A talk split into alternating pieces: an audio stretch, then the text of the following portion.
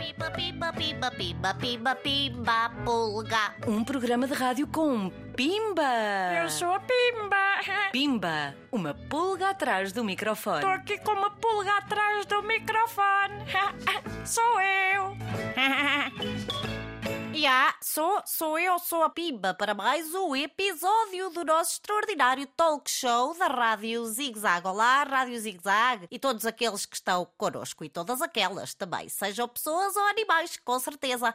Hoje temos um convidado, apenas um, mas ele traz alguns animais e, pelos vistos, também traz uma porta. Espera, não é porta, é maçaneta. Maçaneta. Ai, quem será ele?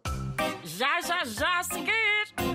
Olá, Pulga. Ah, é, espera lá, eu conheço a tua voz. Tu és, tu és o. Eu sou uma pessoa. De... Claro, claro que és uma pessoa. Estou a ver-te aqui à minha frente, não é? Estás a falar, és uma pessoa. que me chamo David Santos, em princípio, se não me mentiram quando eu era pequeno, e, e sou músico.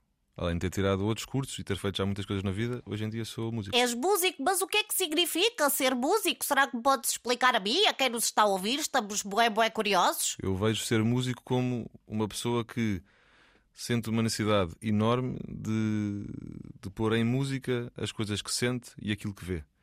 E depois usa os instrumentos que vai encontrando para conseguir, de alguma forma, falar de forma emotiva com as pessoas que o querem ouvir. Eu, acaso, não estava a ouvir rigorosamente nada do que tu estavas para aí a dizer, mas eh, tenho aqui uma boa razão. Fui ouvir a tua música e, olha, eu não costumo ficar muito impressionada, mas, ma- mas a tua música é muito bonita. Até pôs esta pima à pulga quase, olha, quase a chorar. Wanna say it's alive, wanna write the end with a final surprise. Ai, ai. Cross cross the one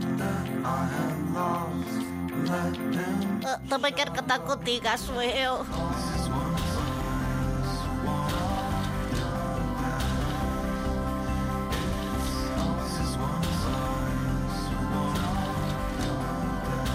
Portanto, ser músico é muito mais do que, do que cantar o que quer que seja. É, acima de tudo, transmitir alguma coisa. Mas olha, não vieste cá para falar em ti, vieste cá para falar nos teus animais. Será que podes começar? Ah, eu pensei que era, que era sobre mim. Já, está tudo, pensaste, mas pensaste mal. Nós não temos a vida toda, David. Eu não sei se me lembro de qual foi o meu primeiro animal, mas um dos primeiros terá sido um hamster castanho, que se chamava Roger. A seguir a esse tive um outro hamster, branco, com olhos vermelhos, que não me lembro do nome. Eu vinha de uma boa experiência com o primeiro hamster e este era mau. Olha, entretanto, li uma enciclopédia sobre ti que dizia que a seguir tiveste uma coelha. De orelhas grandes, que chamava Herbie, E depois um cão. chamava Eddie e que, e que apanhei na rua de casa da minha mãe. E que era vocalista de uma das bandas que tu mais gostavas quando eras pequeno, não era? Ah, espera!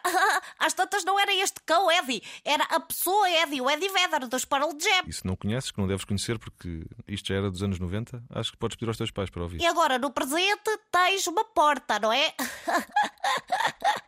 Eu tenho muita graça. Tu não tens uma porta. Tu tens uma maçaneta, que é a tua gata. Chama-se maçaneta porque quando era pequenina, era pequenina como todos, mas além disso era muito branca e fazia-me lembrar as maçanetas de casa da minha avó, que tinham às vezes umas pontinhas pretas de sujidade, mas a maçaneta era toda branca.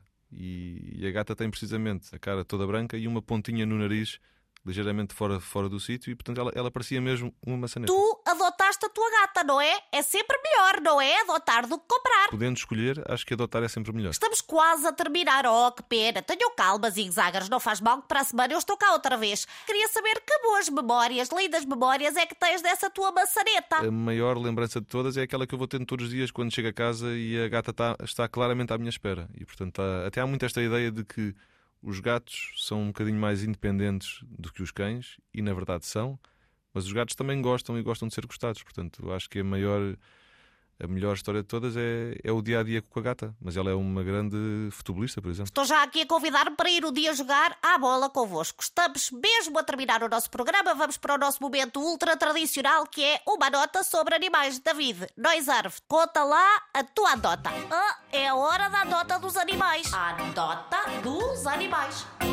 Queres que eu conte uma nota sobre animais? É isso, Pimba? Tenho de dizer mil vezes, é isso. Então deixa-me pensar um bocadinho. E já chega de pensar. Vou dizer-te uma adivinha. Ok.